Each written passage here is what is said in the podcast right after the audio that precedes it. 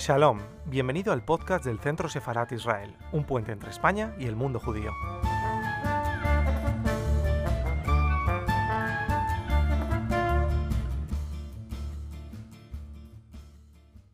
Bienvenidos a esta, este acto, esta conferencia, que el, el motivo de la misma es el 70 aniversario de la Convención para la Prevención y la Sanción del Delito de Genocidio. Como bien estamos en un ambiente íntimo en estas fechas navideñas, ahí hay un mercadillo de Navidad, pero vamos, los buenos estamos aquí.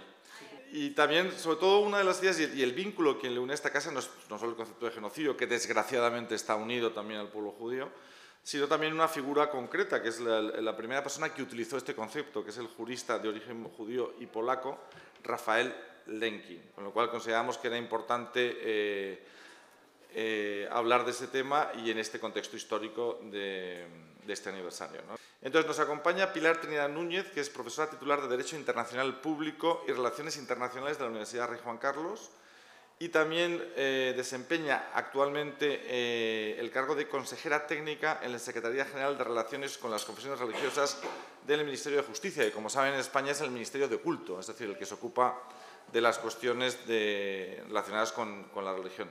Adelante, Pilar. Muchas gracias, buenas noches. Y muchísimas gracias por la presentación y por la invitación. A mí me hace mucha ilusión venir, aunque yo comprendo que las fechas navideñas para hablar de genocidio no parece que, eh, que procedan, pero sí, sí, sí que proceden. En 1945, cuando termina la Segunda Guerra Mundial, los, los líderes, por lo menos de los estados que ganaron la guerra, eh, tenían clara dos cosas. Una, que el ser humano, con el aparato del poder a su servicio, era capaz de las mayores atrocidades. Esto es algo que ya se sabía, que ya había pasado y que desgraciadamente siguió pasando. Otra es que otra guerra como la que acababan de terminar borraría por completo la humanidad del planeta.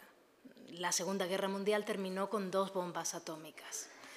Eh, de esta forma se organizaron como pudieron, como quisieron, sobre todo las potencias que ganaron, y crecieron y organizaron, establecieron la Organización de las Naciones Unidas.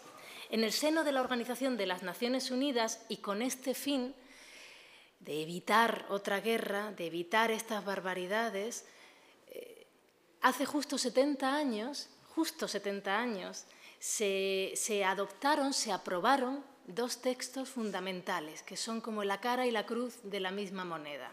El 9 de diciembre de 1948 se adoptó, además fue el primer tratado eh, que se considera de derechos humanos, yo creo que por razones históricas, no es propiamente un tratado de derechos humanos, pero está organizado dentro de los tratados de derechos humanos de Naciones Unidas. El 9 de diciembre se adoptó la Convención para la Prevención y la Sanción del Delito de Genocidio en, los juicios de Nuremberg se consiguió meter la palabra genocidio en las actas, ¿no? Está metida en las actas así de pasada, pero bueno, no se juzgó conforme a genocidio, no existía.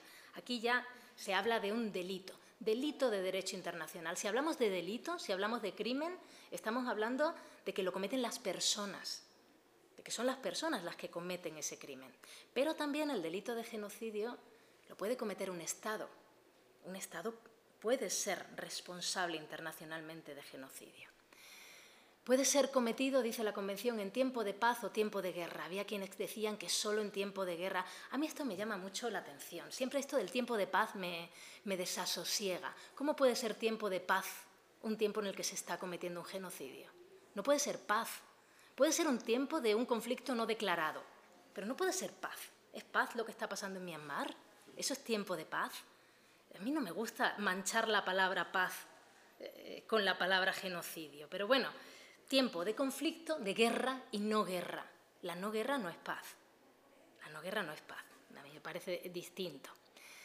El concepto de genocidio, muchísimo más reducido que el inicial de Lenkin, mucho más. Pero bueno, él se conformaba con que estuviera porque ya había visto sufrir tanto, su, primer, su primera obra de 1933 eh, acuñó este, este, término y esta, esta, hablaba de estas barbaridades refiriéndose al genocidio armenio, claro, él no, no pensaba lo que iba a venir después eh, con, el, con el pueblo judío. De hecho, él en Nuremberg eh, se entera, él fue como asesor de que la inmensa mayoría de su familia había perecido en Auschwitz. La inmensa mayoría, no le, no le quedaba casi nadie, algunos familiares políticos. O sea, él tuvo que vivir eh, las atrocidades del armenio, las atrocidades en, su propia familia del, genocidio judío. Y el, concepto que se acuña en la Convención es más reducido. Pero bueno, ¿qué es genocidio? Se compone de dos, de dos, eh, de dos patas muy importantes. ¿Qué se hace y con qué intención se hace? La intención es sustancial. La intención, el ánimo es sustancial para distinguir el genocidio de otras atrocidades, que son atrocidades también, pero no son genocidio. Y dice la Convención, actos cometidos con la intención de destruir total o parcialmente un grupo. Intención de destruir. Esta es la esencia del genocidio, no solo los actos, la intención de destruir, lo más difícil de probar, probar la intención es lo que se llama en derecho el dolo especial, el ánimo especial. El genocidio necesita esta intención, que se pruebe la intención de destruir el, grupo. ¿Qué grupo? Y dice la Convención, nacional, étnico, racial o religioso. Ya está. Se ha discutido mucho, si político, si económico. Eh, ¿La orientación sexual no sería un grupo? ¿La intención de destruir total o parcialmente un grupo caracterizado por su orientación sexual Sí, para mí sí, pero no está incluido en la Convención. Para mí sí. Un grupo político, claramente, para mí sí, pero no está incluido en la Convención.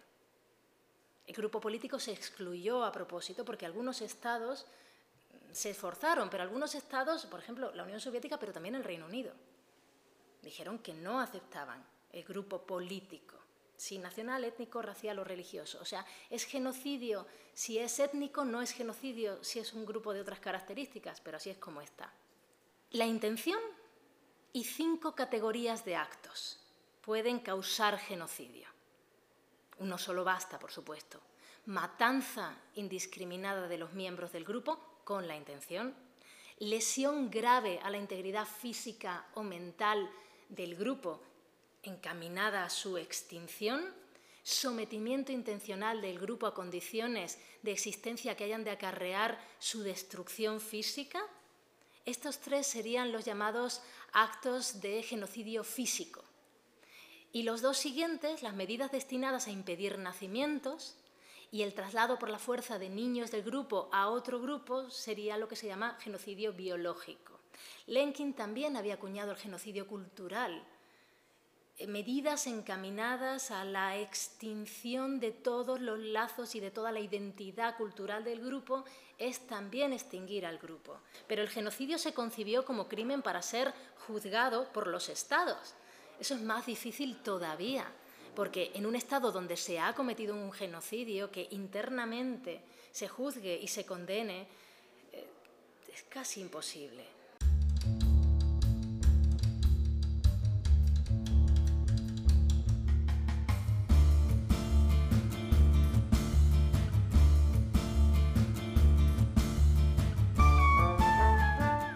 Estás escuchando el podcast del Centro Sefarat Israel. Gracias por seguirnos.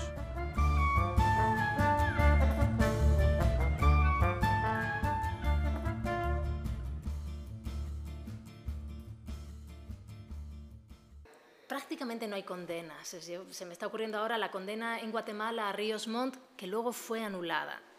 Eh, eh, no hay casi. El que ha tenido el poder sigue usando el, poder. ¿Tenemos los delitos de genocidio en nuestro Código Penal? Sí, los tenemos. Nosotros tenemos el genocidio. Es muy difícil, casi imposible juzgar a un, genocida. Las categorías del crimen, según la, la, Convención, son el genocidio en sí, luego asociación para cometer genocidio, instigación, tentativa y complicidad, delitos incompletos. La Convención rechazó incluir la limpieza étnica. La limpieza étnica es una atrocidad masiva que se incluye en, algunos tribunales penales, en la Corte Penal y en otros ahora, pero, no forma parte del genocidio. Las medidas encaminadas a los miembros de un grupo a abandonar el territorio, abandonar el territorio, ante la grave amenaza de sufrir malos tratos o incluso de, ser, asesinados. Y una cuestión eh, curiosa, más que curiosa, tiene sentido de la Convención, del momento en el que se adoptó, es que la Convención se adoptó con la idea de que sean los Estados los que incluyan el delito de genocidio en sus códigos penales y los persigan los Estados. Y dice la Convención, eh, la jurisdicción territorial, es decir, cada Estado en su territorio, para los actos cometidos en su territorio o por nacionales suyos o personas que se encuentren en su territorio, o una Corte Penal Internacional. Claro, era 1948, esto no existía. O sea, se tardó 50 años en adoptar eh, un tratado que establecía una Corte Penal Internacional que comenzó a funcionar unos años después. Hablaban de una Corte Penal Internacional, mm, bueno, como una idea, está muy bien, pero que no existía. No se establecía lo que se llama jurisdicción universal. Jurisdicción universal es la idea de que el genocidio como otras atrocidades masivas, son crímenes tales que toda la humanidad somos víctimas y que se cometan donde se cometan, los cometa quien los cometa, sean víctimas quienes sean, todos los estados deben tener competencia para juzgarlo. Si el estado en cuyo territorio ha ocurrido o de cuyo territorio son nacionales los criminales no puede o no quiere juzgarlo, cualquier Estado debe tener competencia para hacerlo. Eso es la jurisdicción universal. Que cualquiera pueda, porque son tan graves que todos somos víctimas. Y yo lo creo así. Yo creo que todos somos víctimas de lo que está ocurriendo en Myanmar, por ejemplo. Todos fuimos víctimas de lo que ocurrió en, Yugoslavia. Por supuesto, las personas a las que matan son las personas a las que matan, pero la humanidad entera es víctima de un genocidio cuando pasa y de las demás atrocidades. Yo lo creo así, desde luego. Esta definición de genocidio limitada, limitada, luego se ha criticado muchísimo lo limitada que si se amplía, si no, eh, la Corte Internacional de Justicia ha dicho que bueno, que esta es ya la acuñada, eh, en, eh, la establecida en derecho consuetudinario y es bueno, sea la que sea, sea, sea, pequeña, sea grande, es la que es y luego es la que se ha adoptado en los demás tribunales internacionales. Los híbridos, es decir, los que se hacen con un acuerdo internacional pero se establecen dentro de un Estado, por ejemplo, eh, los paneles para Timor Oriental, que bueno, fracasaron, o, el Tribunal Especial para Sierra Leona, que ya terminó, o las salas extraordinarias en las Cortes de Camboya, que están todavía funcionando, muy lentamente, muy lentamente, pero están, le están haciendo un gran beneficio al país, un gran beneficio, se puede decir, pero bueno, algo de 1975 al 79 que ya la inmensa mayoría de los genocidas murieron y murieron de viejos plácidamente. El mayor líder genocida, Pol Pot, murió tranquilamente viendo, viendo series americanas y con sus nietos. Eh, ¿Qué sentido tiene ya?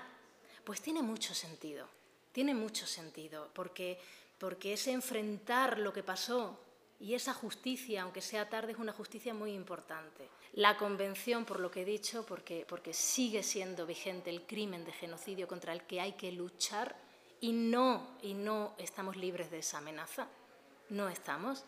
Y la Declaración, porque los derechos humanos hay que defenderlos todos los días, todos los días o los perdemos, no demos por sentado que los tenemos. Y todos los estados no los voy a poner a todos en la misma, en la misma balanza, pero todos los estados de una forma u otra vulneran los derechos humanos. Tenemos, tenemos que estar vigilantes, incluso con los buenos, buenos, buenos como el nuestro. Tenemos que estar vigilantes, tenemos que defender la declaración siempre y tenemos que recordar los dos. Muchas gracias.